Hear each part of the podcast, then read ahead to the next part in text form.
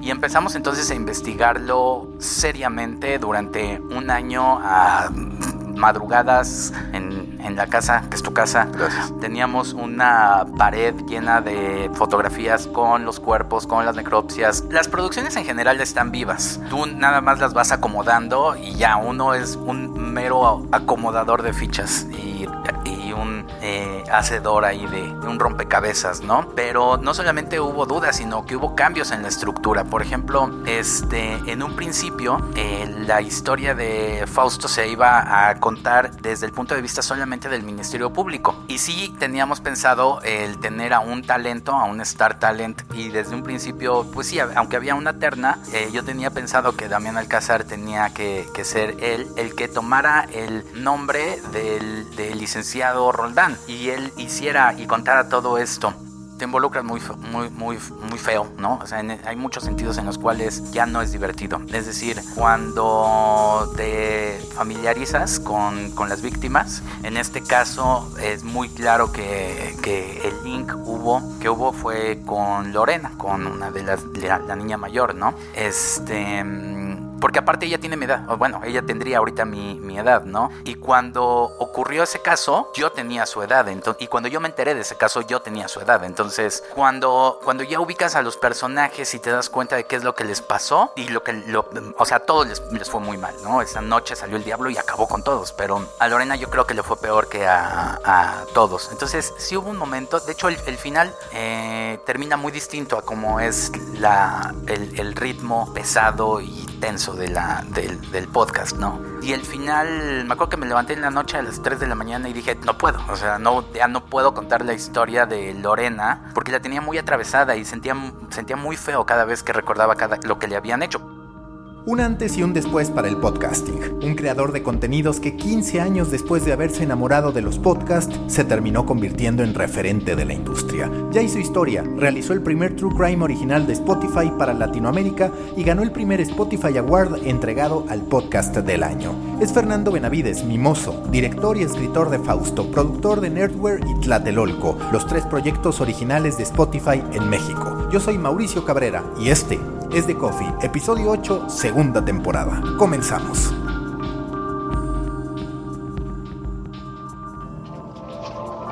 Alternativa como Vice, colombiano como El Tiempo, innovador como el Washington Post, ejecutivo como MSN. Aquí comienza The Coffee. Grandes historias para grandes storytellers. Un podcast con el sabor de Storybaker por Mauricio Cabrera.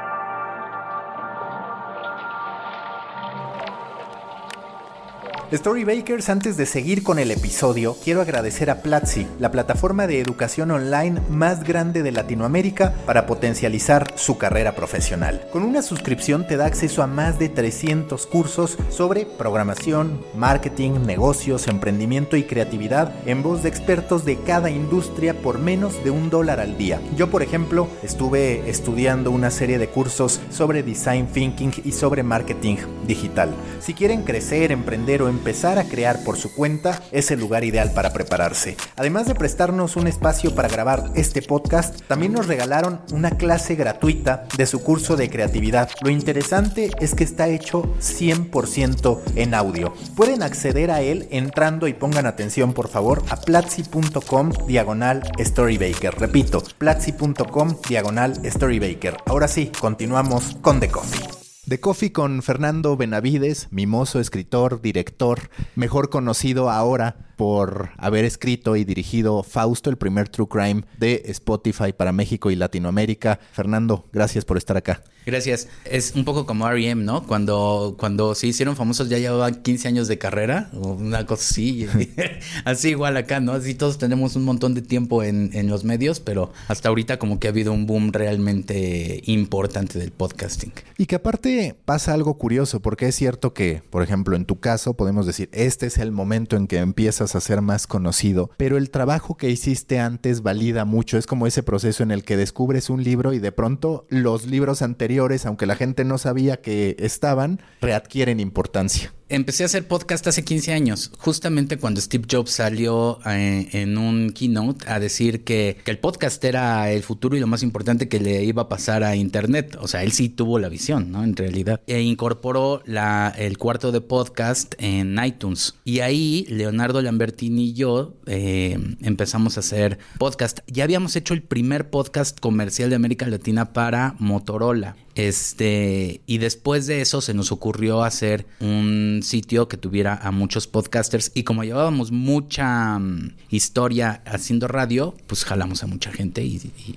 y logramos hacer eso. ¿Y para ti qué fue lo que pasó para que ese primer boom del podcasting no se sustentara en el camino? Es decir, sí hubo una atracción, sobre todo ese momento de estar en, en MSN le dio mucho empuje, sin embargo no fue algo que se logró consolidar en el tiempo. ¿Qué fue lo que ocurrió para que ese primer boom no fuera duradero? Mira, como tú sabes bien, el, el problema con las campañas y todas las cosas digitales, pues es la métrica. Entonces siempre te van a estar midiendo, midiendo, midiendo. Y era muy complicado tener métricas en ese momento. También estaba Olayo con, con R&R, con los podcasts de R&R que sacaron. Y pues nosotros teníamos un, este, estábamos con Burberry en, en ese momento que nos entregaba algunas este, estadísticas, pero pues los demás entregaban estadísticas en Excel. Entonces era así como creen mi palabra que tengo tanto. Entonces era, era complicado. Y siento que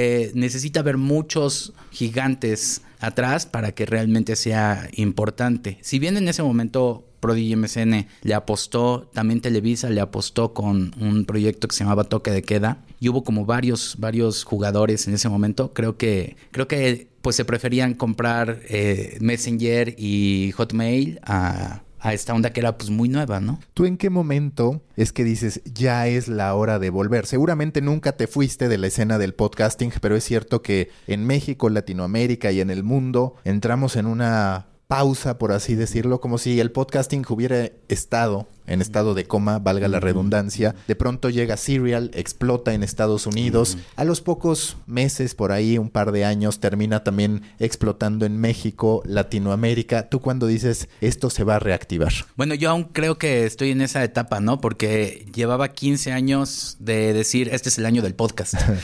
Y ningún año de esos fue el año del podcast. Entonces no, no quiero creer que realmente mm, es el momento, porque todos los años que lo creí, pues no lo fueron, ¿no? Lo que sí es que ahorita eh, hay un realmente una urgencia y una demanda real del podcasting y creo que ocurrió a partir de que Spotify entró a la jugada, ¿eh? O sea, porque había jugadores importantes como Apple, ¿no? Con, con iTunes. Pero pues, realmente ni siquiera había servicio ahí al cliente, ni nada. Yo creo que en el momento en el cual se hicieron los estudios, porque esto no es una jugada al azar, y Spotify y Apple y Amazon dicen, oye, pues por acá va a estar la jugada, creo que en ese momento cambió porque le apuestan no poco ¿no? Le apuestan una gran cantidad de, de presupuesto, de tiempo y de, y de esfuerzo y creo que pues, es el momento en el cual todo el mundo empieza a escuchar podcast y hoy en día ves, me he estado descubriendo los podcasts, pero pues los podcasts llevan 15 años.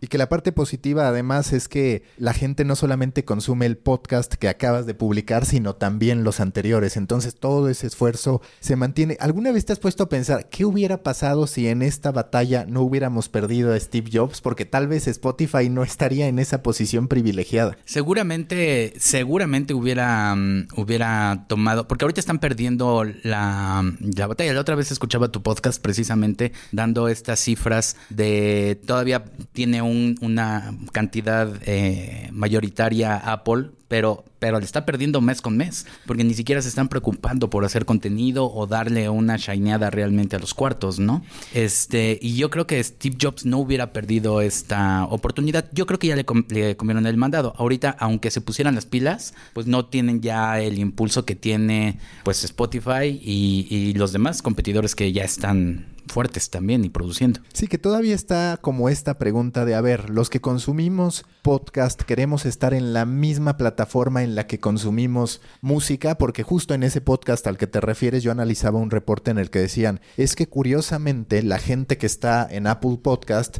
lo hace más por noticias, mientras que Spotify tiende más al entretenimiento. Y un poco la explicación que encontraban es que tú estás en Spotify o estuviste en Spotify primero, habitualmente por la música, y después por los podcasts. ¿Tú crees que en algún momento el propio Spotify se debería plantear o se planteará el que haya una app solamente para podcast o ya estamos habituados a entender esto como el poder del audio? Yo no creo que haya dos, dos plataformas distintas y no creo que debería de haber dos plataformas distintas porque creo que el juntar las dos y todavía falta inclusive que, que mm, se entrelacen más la parte de podcast con la de música es la verdadera forma del contenido auditivo. Es decir, pues tú pones las canciones que te gustan y el contenido que te gusta y le pones shuffle y ya vas a escuchar lo que quieres sin, sin ninguna interrupción, ¿no? O sea, sí creo que eso es lo que, lo que debe ser. Creo que es muy lógico que haya tomado Spotify ese camino, porque aparte de acuerdo a su reporte del último trimestre, subieron 200% del tiempo de escucha de la plataforma meramente por los podcasts, o al menos en su gran mayoría por los podcasts. Eso es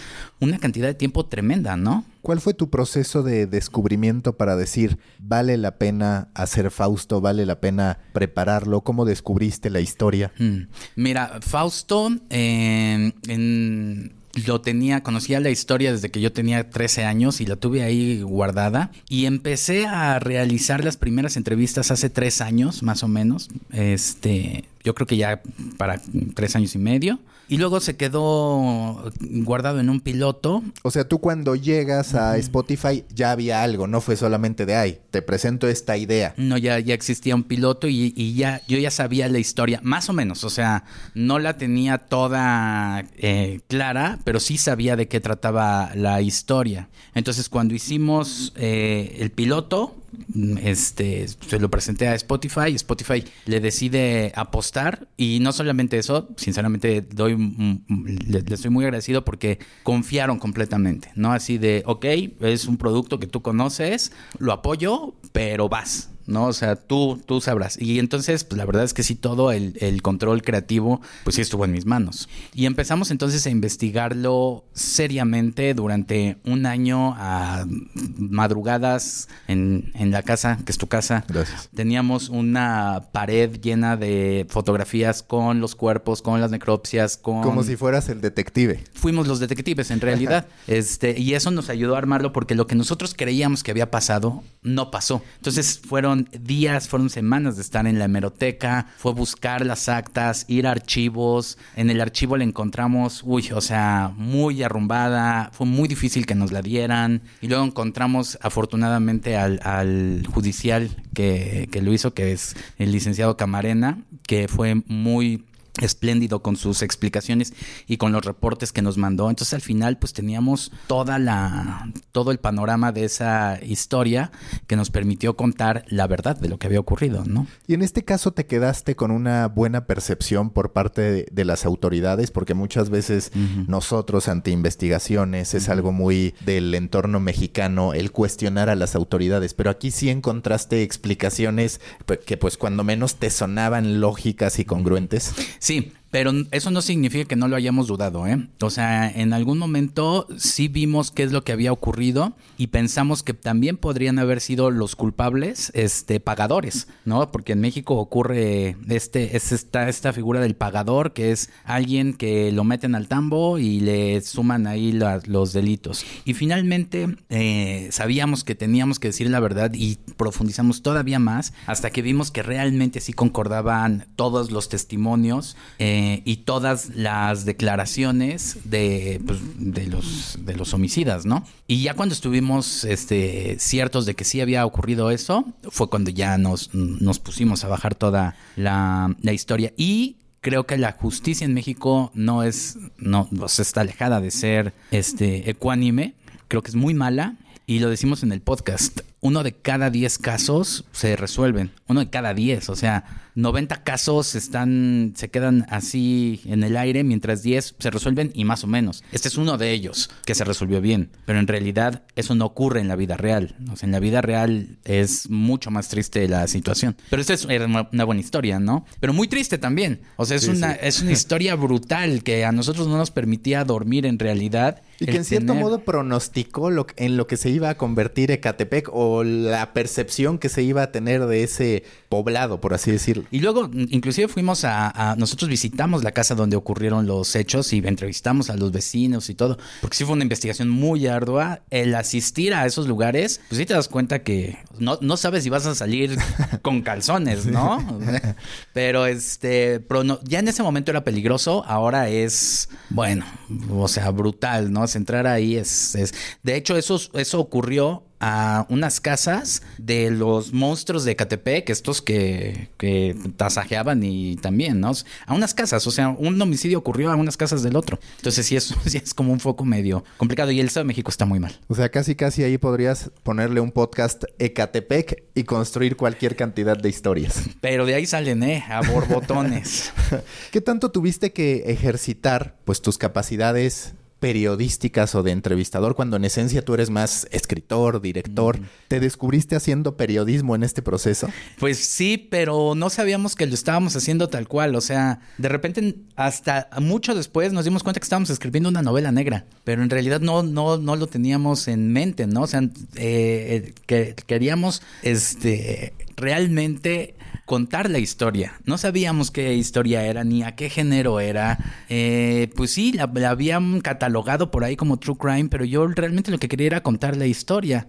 La historia al final entra en un género, en novela negra y en true crime y, estuvo y en periodismo, pero hicimos periodismo porque en realidad queríamos este lo más eh, certera la, la, historia. Y me acuerdo mucho de un, de, no sé si tú viste el documental de, de José y Pilar sobre José Saramago y, y, su esposa Pilar cuando están escribiendo el viaje del elefante. Y José se hace muchas preguntas y está diciendo, bueno, pero el elefante duerme parado. ¿Qué come el elefante? ¿Cuánto camina antes de cansarse? ¿Recuerda las cosas? Y yo tenía muy en mente esa, esa parte de José Saramago y yo decía, bueno, es que hay que hacerse muchas preguntas no voy a construir una cosa de periodismo, pero hay que hacerse muchas preguntas. ¿Cómo era la casa? ¿Cómo vivían? ¿Quiénes eran los vecinos? ¿Cómo vestían en ese momento? Este, ¿qué pasaba por la cabeza de uno, del otro?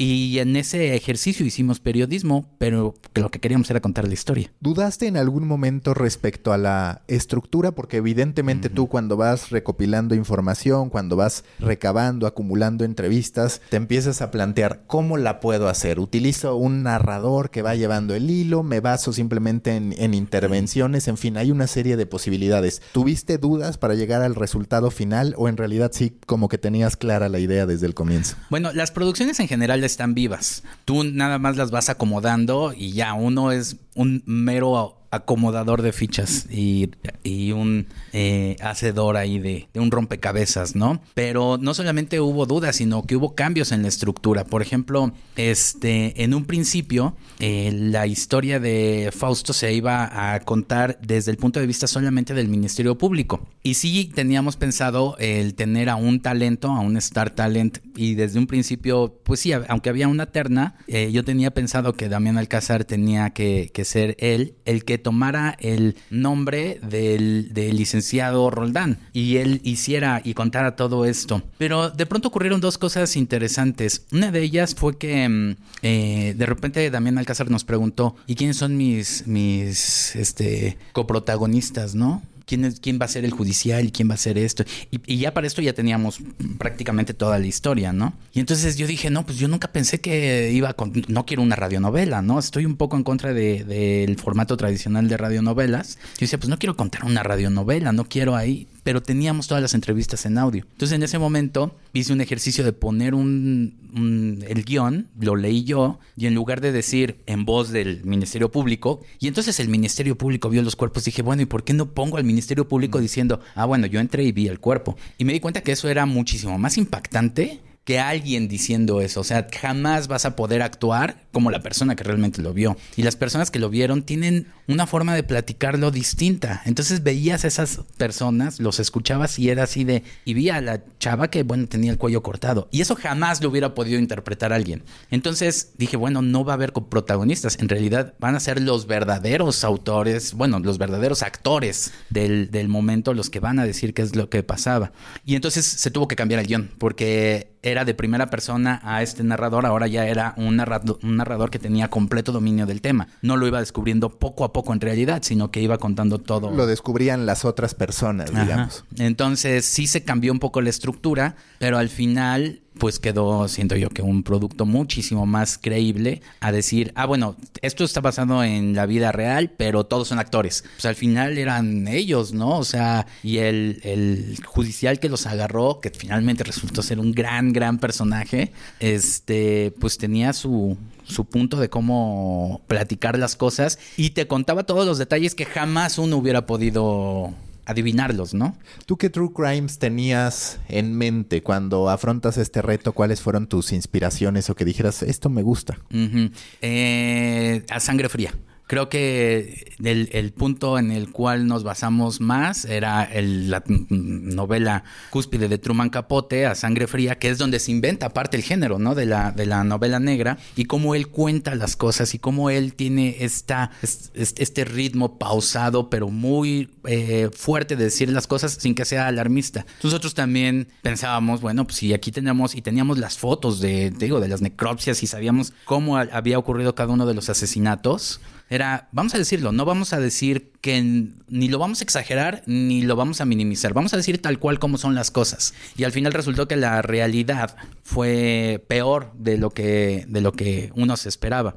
Entonces, tampoco queríamos hacerlo de una manera muchísimo más mundana, no queríamos vulgarizarlo y queríamos también mantener cierta estructura literaria en un, en un caso así. Por eso no nos alejamos de ese tipo de, de, narrativa de A Sangre Fría y de alguien pues que era un escritor también consagrado. Sí, por ejemplo, yo al escucharlo siento que tú con tu narrativa insertas más detalles que los que muchas veces escucharías en un podcast, más detalles descriptivos, que no es algo que muchas veces esté en los podcasts. Lo que pasa es que, y esta ha sido una, una plática que justamente he tenido mucho con, con Almadelia Murillo, la, la correctora de estilo de, del podcast, que es una gran escritora. Él decía que la literatura ya cambió en realidad en todo su concepto y la literatura ya eh, no va a dejar de estar en los libros, pero ya cambió su foco y la literatura va a regresar al punto oral, a como fue en un principio. Lo que pasa es que se estacionó mucho tiempo en, en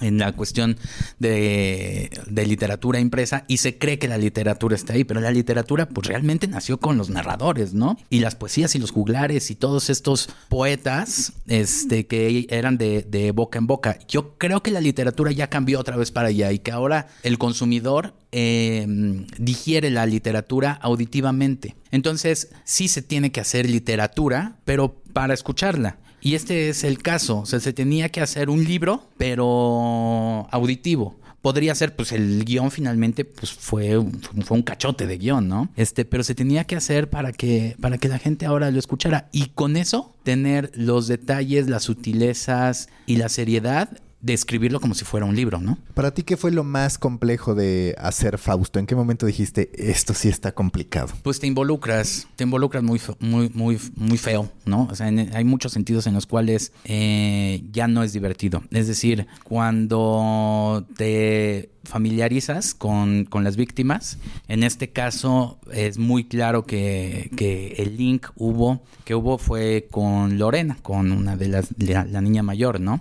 Este porque aparte ella tiene mi edad, o bueno, ella tendría ahorita mi, mi, edad, ¿no? Y cuando ocurrió ese caso, yo tenía su edad, y cuando yo me enteré de ese caso, yo tenía su edad. Entonces, cuando, cuando ya ubicas a los personajes y te das cuenta de qué es lo que les pasó, y lo que, lo, o sea, a todos les, les fue muy mal, ¿no? Esa noche salió el diablo y acabó con todos, pero a Lorena yo creo que le fue peor que a, a todos. Entonces, sí hubo un momento, de hecho, el, el final eh, termina muy distinto a cómo es la, el, el ritmo pesado y tenso de la, del, del podcast, ¿no?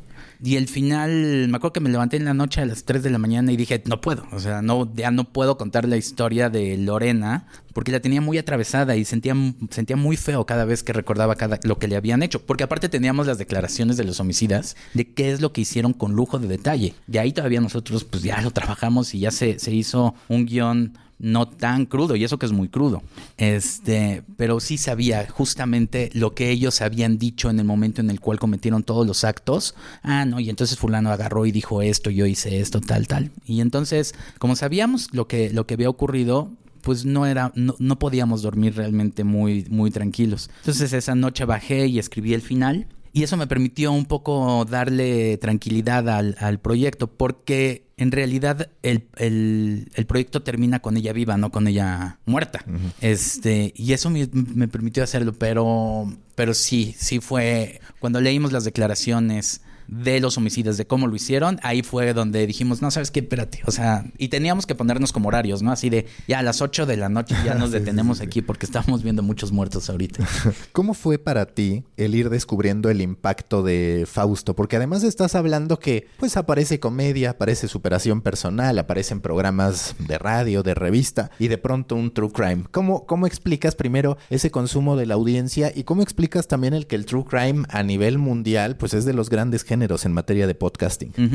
Mira, este, uno, uno no sabe, yo hasta después, y justamente porque me llegó un comentario que decía que era la mejor novela negra que había, que había escuchado alguien. Entonces yo dije, novela negra. Y entonces en ese momento realmente me puse a investigar de la novela negra. La novela negra es un, es un género de la literatura muy menospreciado. Eh, todos estos eh, autores y escritores pues, muy rimbombantes y de repente muy pretenciosos, que me choca mucho eso, mucho de la FIL y mucho de todos ellos así, y, Alfaguara, los, los Cobija y no sé qué, y en realidad pues escriben libros pues, bastante medianos, este, degradan mucho el, la novela negra, ¿no? Como que dicen, ay, es el alarma, pero el true crime es el género más consumido por todos los lectores. Entonces, no es sorprendente que en cuestión de podcast también sea uno de los géneros más consumidos, más que el de superación personal, más que el cómico, más que el de el todos. Lo que pasa es que tiene un poquito ese nombre de, ay, vamos a hablar de sangre, pero es que las historias son muy buenas también, ¿no? Y, y creo que se puede hablar de crímenes con cierta poesía también. Entonces cuando empezó a, Fausto a salir y empezaron las críticas, las críticas y de repente, ¡pum! ¿No? O sea, él fue de boca en boca y de repente ya se convirtió en algo muy masivo. Este, pues me di cuenta que era eso, era la réplica de la literatura de la novela negra a nivel podcast. Todo mundo la consumimos y todo mundo nos gusta consumirla. Y, de repente sí dicen, pues está fuerte, pero está bueno. Y, creo que por eso nos gusta consumir lo mismo en Netflix y lo mismo en donde sea, pues porque queremos, siempre queremos ver a alguien caer, tristemente. Como en Twitter, que ahí a todos quieren ver caer. Exactamente.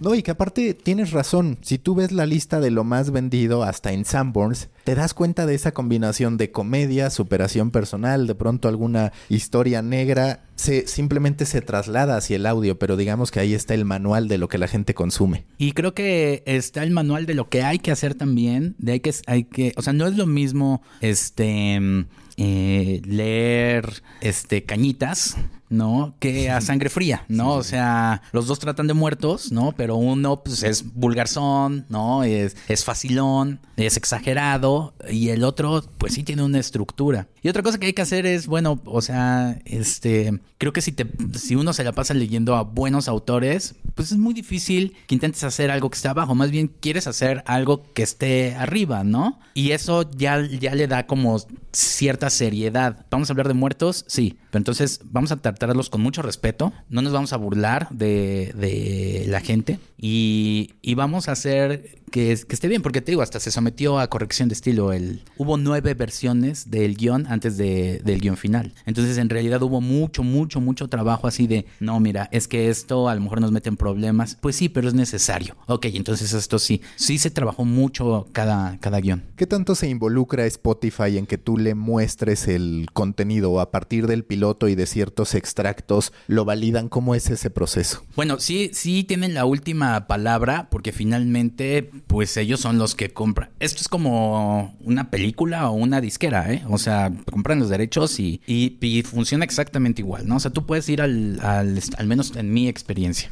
Yo pude tomar las decisiones de con qué productor, digamos, este, trabajar y en qué estudio trabajar. Finalmente eh, se hizo en los estudios de Galgódromo, pero se, se mezcló en, Beast, que hacen audio de películas, ¿no? Este, puse una terna de, de actores y al final me dijeron, pues, ¿a quién quieres? Ah, pues a este. Sí se involucran, porque obviamente, pues sí, son los dueños de los derechos, ¿no? Pero también no se hubiera podido hacer sin ellos, ¿eh? O sea, no puedes, eh, o es más difícil llegar a ese tipo de actores si no tienes a alguien que te respalde atrás. Porque lo hice 15 años. durante 15 años escribí historias y nunca tuve la oportunidad de, de, que me dijeran, tú escoge un actor, tú escoge esto, tal, tal, ¿no? O sea, no hay bronca. Este, si no tienes también a alguien que, que te apoye. ¿Se puede hacer? Pues claro que se puede hacer. Yo lo hice. Pero pues ya después fue, fue padre tener un apoyo para contar esta historia. Y otra vez la importancia también de tener la plataforma correcta de distribución, porque en efecto, incluso si hubieras tenido a Damián Alcázar y demás, de haber salido pues en estas épocas grises, por decirlo de alguna manera, del podcasting, no sería igual el resultado.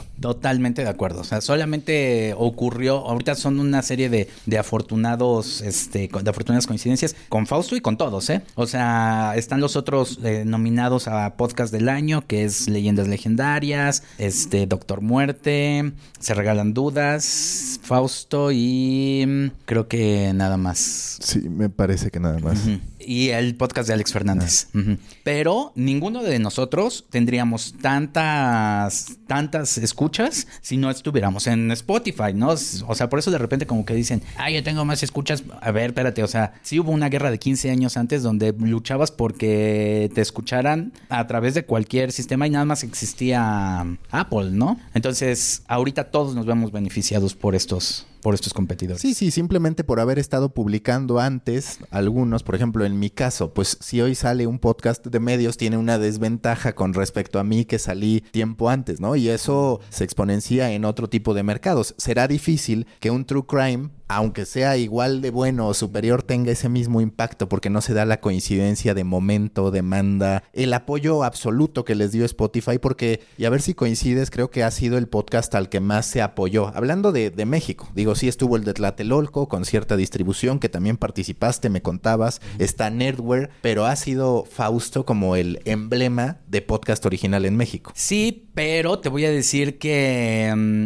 lo apoyó completamente, este y la gente lo, lo fue impulsando, ¿sabes? O sea, conforme íbamos viendo, platicábamos este, y decíamos, pues sí, pero es que el boca en boca, y tú lo veías, o sea, porque monitoreábamos las redes sociales y si era así de mucha recomendación, mucha, mucha, mucha recomendación. Entonces lo, lo, lo apoyó por completo y la gente lo retomó, porque si hubieras también apoyado algo que no está tan... sí, sí, sí. No, o sea, como que otra vez más, son, son, son los, los factores. Y qué bueno que este sea el podcast emblema, qué malo que sea de un crimen de México, pero este, pero pues qué bueno que lo hicimos nosotros, ¿no? Oye, ¿y tú ¿qué tanto has usado las métricas para entender? Porque me imagino que más allá de que el resultado general es destacado, hay ciertos episodios que dijiste aquí se cayó un poquito, en este funcionó mejor. ¿Cuál es para ti, en tu experiencia ahora, el parámetro de completion rate que debes buscar, sobre todo para este tipo de producciones que pues sí están armadas para que las escuches de principio a fin?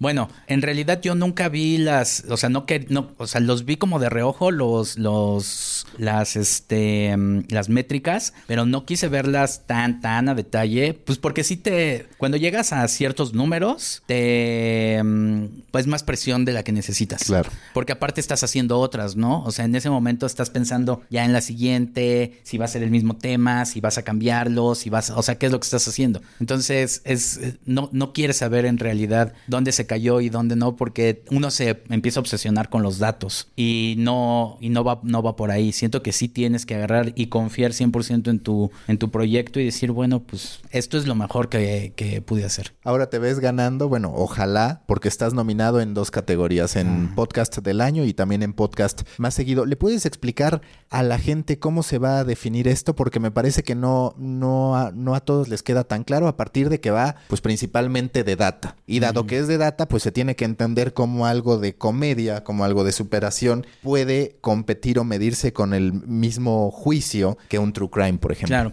es el promedio de podcast, eh, el número de escuchas promediado con el número de podcast. Entonces, si yo tuve este ocho usuarios y tengo ocho podcasts, pues tengo un usuario por podcast, ¿no? Este, porque creo que creo que la verdad es un poco lo más justo, porque Fausto eh, es un es una serie de ocho episodios y estamos compitiendo contra podcasts que son 52 episodios, ¿no? O sea, es uno semanal. Este, y hay podcasts, hay hay algunos autores que hasta suben más de uno a la a la semana, no de los nominados, pero que sí. Entonces, uno sería difícil competir contra 52 cuando tú tienes 8. Entonces lo que se hace es que se saca el promedio, todo el número de episodios dividido en el número de, el número de usuarios dividido en el número de episodios y eso es lo que te da es el podcast más escuchado realmente, o sea, a lo mejor un solo podcast lo escucharon 300 millones, pero ese es el más escuchado. A lo mejor el otro es la serie o el artista o el podcaster más escuchado. Eso sí, y quizá en algún momento llegue esa categoría pero ahorita se está em, nominando por el podcast más escuchado. Y el podcast más seguido, que bueno, es el que le pusieron más, más ahí, ¿no? Entonces, este, pues crucemos los dedos porque sí ganemos. Y porque aparte ya gastaste en la, en la ropa, ya me dijiste. Ya, oye, ya, ya, gasté en el traje. ¿Tú crees que voy a, a, este, a ir y nada más este, para pasearnos? Pues no sé, ojalá. Creo que todo el mundo ha hecho muy, este, su, bien su trabajo, la verdad. Este, creo que eh, al podcast de Alex Fernández es muy chistoso, es, es, muy, muy, muy bueno. Me encantó Doctor Muerte. Este, creo que es justamente la, investigación de Fausto, nada más que es en Estados Unidos y es una adaptación. Pero eso está padre porque no significa que tenga que ser 100% mexicano. Este es un podcast de Estados Unidos, el de Doctor Muerte, y está muy bien adaptado. No sé ni siquiera qué estudios lo hicieron, pero está muy bien adaptado. Él, su sonido es, muy bueno, tiene una locución muy, muy linda. Se regalan dudas, es un podcast muy útil. Y Leyendas Legendarias tiene un fanbase brutal, ¿no? Entonces, creo que este Em, todos han hecho bien su trabajo y, está padre que estén nominados todos. ¿Cómo va a caber este tipo de investigaciones? Porque yo lo que percibo en la gente es que hoy todos vivimos con esta idea de tengo poco tiempo, lo tengo que aprovechar al máximo. Y eso en la teoría pues pone en ventaja a quien te dice 10 pasos para ser millonario, 5 pasos para ser el líder que México espera. ¿Qué aportas o cómo tú compites contra eso cuando digo vas a entregar una gran historia, pero al final se trata de algo que no va a cambiar la vida de la persona, como si algunos otros productos que al menos así se venden. Pero ¿cómo se, se, em, aprovecha, dices, el tiempo? O sea, ¿cómo...? Sí, exacto. ¿Tú qué le quieres dejar a la gente cuando dices quiero que escuchen Faust? Mira, de entrada, hace, hace unos dos años o tres años, me parece, nos lanzamos también a la aventura de escribir un libro cuando, cuando porque pues, uno siempre quiere escribir un libro.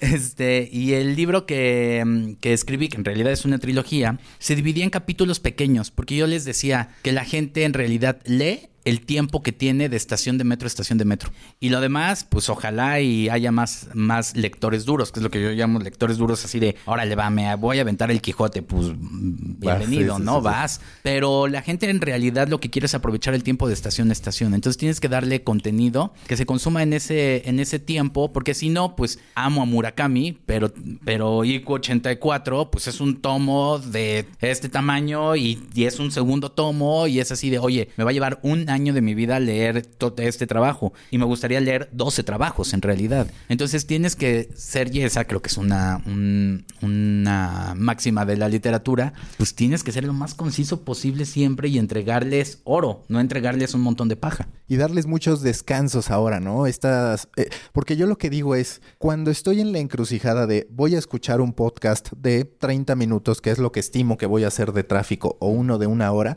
gana el de media hora porque quiero sentir un objetivo cumplido, un nivel desbloqueado, esto pasó. Entonces, como tú dices, creo que también ahora los escritores deben pensar en entregar esos descansos, esas pausas para que si un día se hace audiolibro, la gente tenga esta noción de voy avanzando, no me estoy quedando en el capítulo 1 y me faltan 90 horas. Pues ten en cuenta que hoy en día lo que se lee son tweets, ¿no? Entonces lees un tweet en 3 segundos, ahora tienes que, no, vas a escribir un, que sí existe el microrelato, pero no vas a escribir toda tu, tu novela en, tweets, pero sí tienes que pensar en que no, no te puedes, no puedes aprovecharte del tiempo de los demás, porque la verdad es que estamos muy en friega todos y, y estamos viendo muchas cosas al mismo tiempo. Entonces, este, si tú entregas algo de una hora, pues la verdad es que es bien difícil que se, que se quede. No importa lo bueno que sea, ¿eh? es un poco cansado. Es mejor entregarle sintetizado, pero en esa síntesis tiene que estar el oro de la, de la historia. Storybakers, a petición de ustedes, a partir de ahora incluiré una breve mención sobre podcasts relacionados al tema que estemos tocando en el episodio en turno. En este caso, podcasting. Los invito a escuchar en el archivo a María Jesús Espinosa de Los Monteros, desde España, directora de Podium Podcast. Y también desde España a Ana Ormaichea, Head of Digital Product de Prisa Radio. También en unas semanas estén pendientes porque tendré a Ana Alonso, la directora, la realizadora de El Gran Apagón y Guerra 3, entre otros, directora de ficción de Podium Podcast. Escuchen estos episodios y déjenme saber sus opiniones. Continuamos con The Coffee. ¿Cómo se dio esta relación con Spotify? Porque lo platicábamos, has estado prácticamente en todas las producciones originales de Spotify, Tlatelolco, llega después Network que va sobre videojuegos y cultura pop y finalmente Fausto. Bueno, también hacemos este Secret Societies y hacemos Serial Killers y ahorita sacamos el proyecto de la Biblia también. Entonces, este, ¿cómo se ha cómo se realizó? Bueno, primero hicimos este Tlatelolco eh, y Tlatelolco le fue también muy bien, fue una gran experiencia en, el sentido en el cual pues era la primera vez que Spotify hacía algo. Contamos con, con Nacho Lozano, que lo hizo increíble, Nacho al, narrar este mm, Tlatelolco. Lo hicimos con Benjamín Salcedo de, de, mm, de, Rolling Stone y con Brenda Camacho y nos fue muy bien. Pero aparte eso pues hizo en colaboración con la UNAM y con Rolling Stone. Entonces, este, nos quedamos con una buena, con un buen sabor de boca del, trabajo que se había hecho y hasta dónde lo habíamos llevado. Y después empezamos ya a trabajar en otros proyectos y creo que existe una relación de mucho respeto, tanto de todo lo que ellos están invirtiendo en esfuerzo y que nosotros tenemos que estar a la altura de la producción que, este, que ellos requieren, ¿no? Entonces empezó en Tlatelolco y ha seguido eh, de ahí en adelante con proyecto, proyecto y proyecto. ¿Este que hablas de la Biblia, de qué va? Es la Biblia contada en, en un año. Pero pues ahí el chiste es, pues avíntate la Biblia que son 2600 páginas. Es adaptada, es resumida. Es, es, una lectura tal cual de la Biblia. Ahí lo que se tiene que hacer, se escogió a, un gran, gran actor que es Carlos II, este que es la, la voz de Pícoro de Aymacu y, y, entonces él habla como Dios.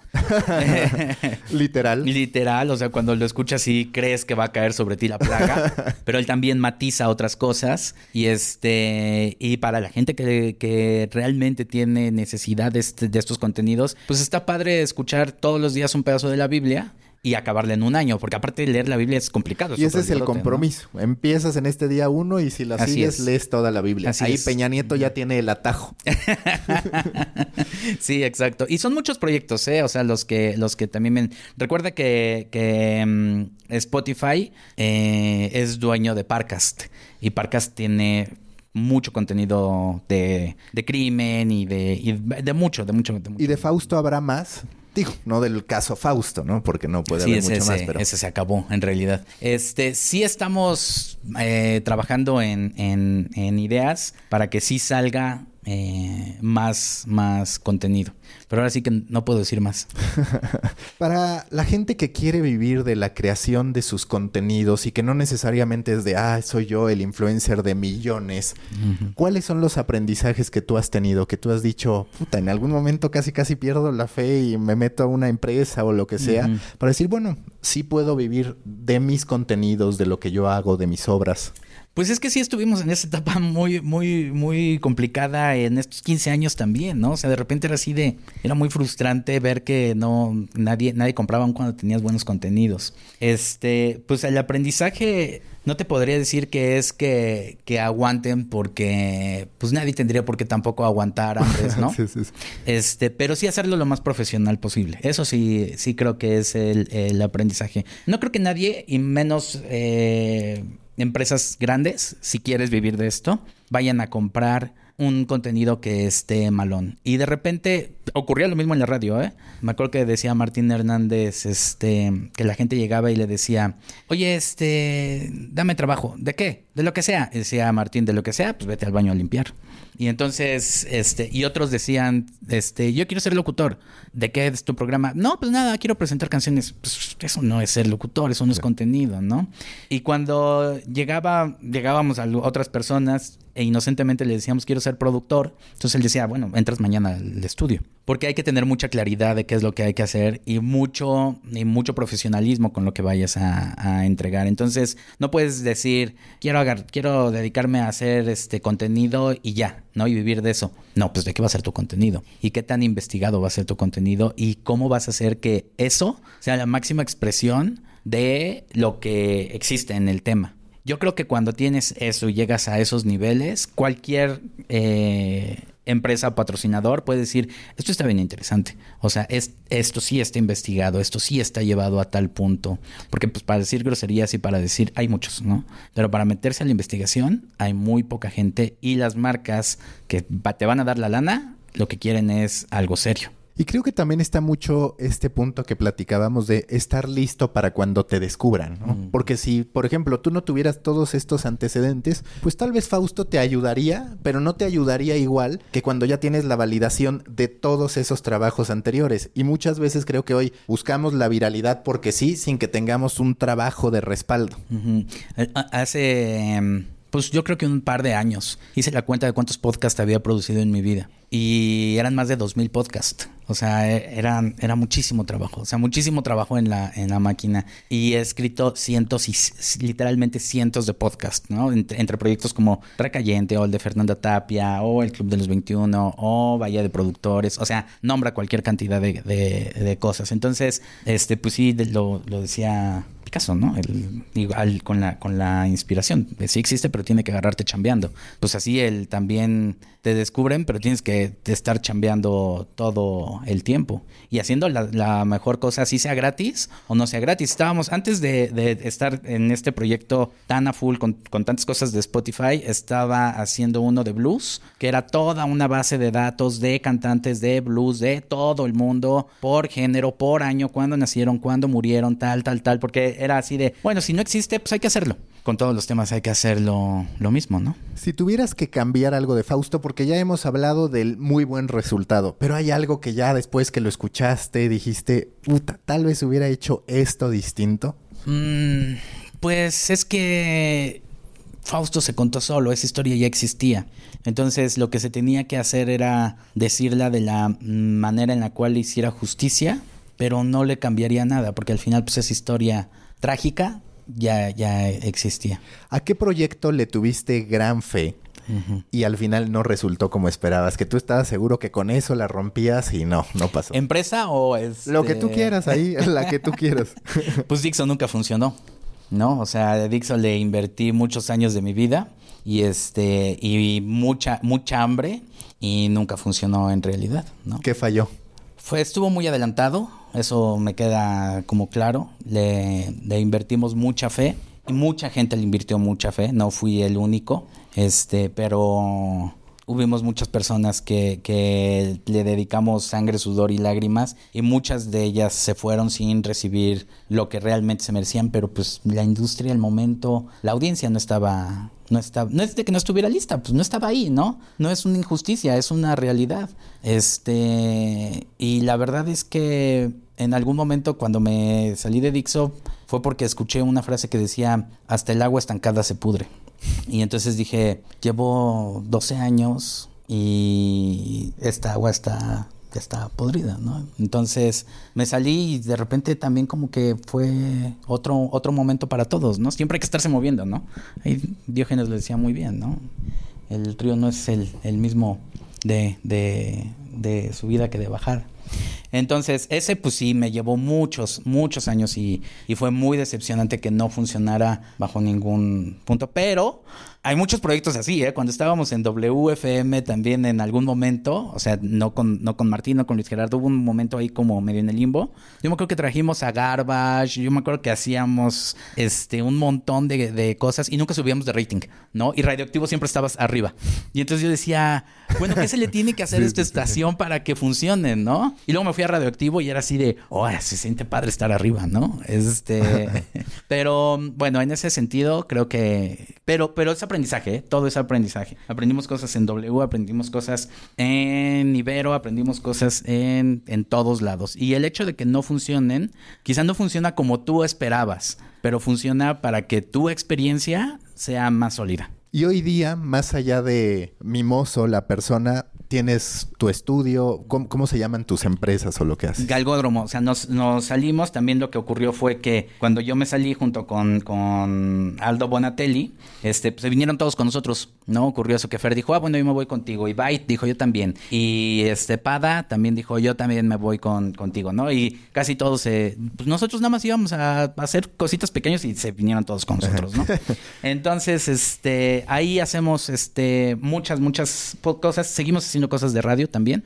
Eh, hoy en día hago la producción de Rock 101, un poco más por, por amor ahí al, al, arte que por otra cosa. Y estamos a full con, con, con, todas las cosas. También hacemos los podcasts de Warner, de Warner Music. Y trabajamos también para otras empresas, grupos sierras. O sea, tenemos varios, varios clientes que están confiando y a los que les estamos entregando lo mejor que podemos. De tu trayectoria en audio, un desafío y la solución que encontraste a ese desafío. Hmm, mira, es complicado, te voy a decir por qué. La, la, la, cultura de la radio en México siempre ha estado muy adelantada, gracias a personajes como Martín Hernández, como Luis Roberto Márquez El Boy, que me parece que es el mejor productor de la historia de la radio. Este.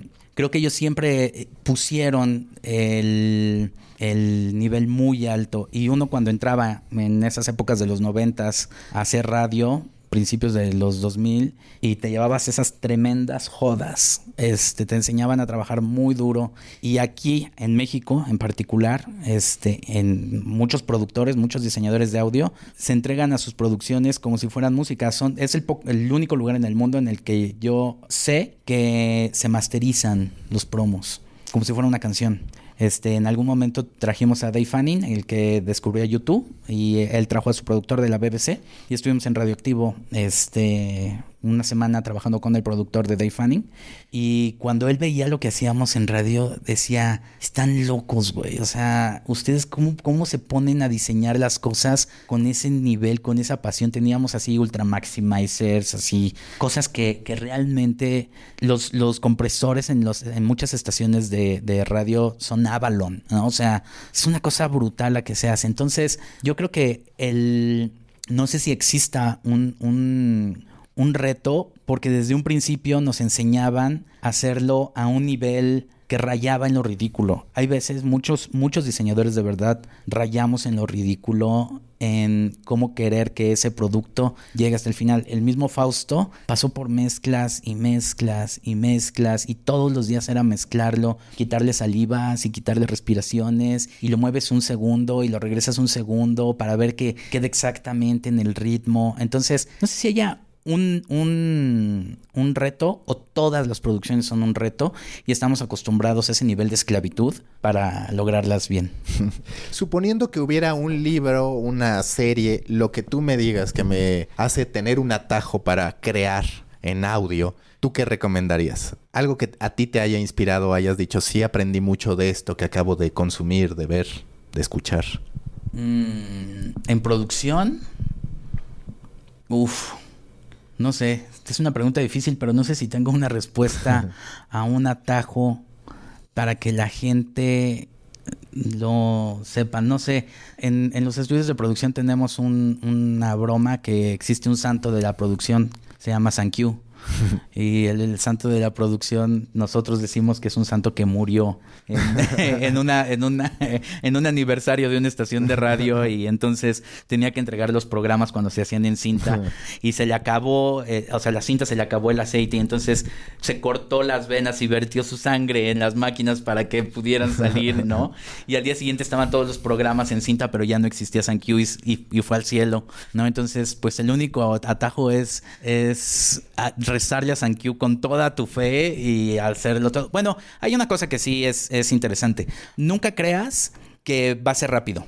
O sea, entrégate al estudio como si no hubiera mañana. Entrégate, ten tu noche de bodas en el estudio, ¿no? O sea, eso es, quédate en el estudio o en tu máquina, en el Pro Tools, lo que sea, y descubre cada cosa que creas que te va a ayudar para el futuro, porque te va a ayudar en el futuro, ¿no? O sea, si estás en un estudio, ve cómo funciona la bahía de parcheo, ve cómo funcionan los compresores, ve cómo está conectado, si es primero el compresor o el ecualizador o el limitador, ve, ve ese tipo de detalles, porque al final es lo que te va a hacer actuar más rápido muchas veces vas a romper las reglas, sobre todo en radio o en diseño, pero tienes que conocerlas. Entonces, es importante que, que sí te entregues al, al, estudio de una manera enferma para poderlo sacar este, rápido. Entre más te entregues, más rápido vas a poder sacar las cosas. La última pregunta de siempre en The Coffee, si tú fueras un tipo de café a partir de tu personalidad, de lo que quieres proyectar, ¿qué tipo de café sería el que tú dirías sabe a mimoso? Un cubano expreso que es fuerte y que te deja los nervios así. O sea, me acuerdo que de repente me echaba esos cuando escribía otras cosas, ¿no? Y, terminaba así con las manos temblorosas, pero decía, bueno, justamente es este momento en el cual puedo escribir. Entonces puede ser un, cubano expreso. Listo, mimoso. Muchas gracias. Oye, muchas gracias a ti. Muchas gracias por, por, por todo. Y este, y me encanta tu podcast. Siempre gracias. escucho y tiene muy buenas, siempre es cosas bien interesantes. Bueno, muchas gracias. Busca la próxima semana un nuevo episodio cargado de emprendimiento, endulzado con grandes historias y narrado por grandes storytellers. Suscríbete a The Coffee, un podcast de storytellers para storytellers. Un producto de Storybaker por Mauricio Cabrera.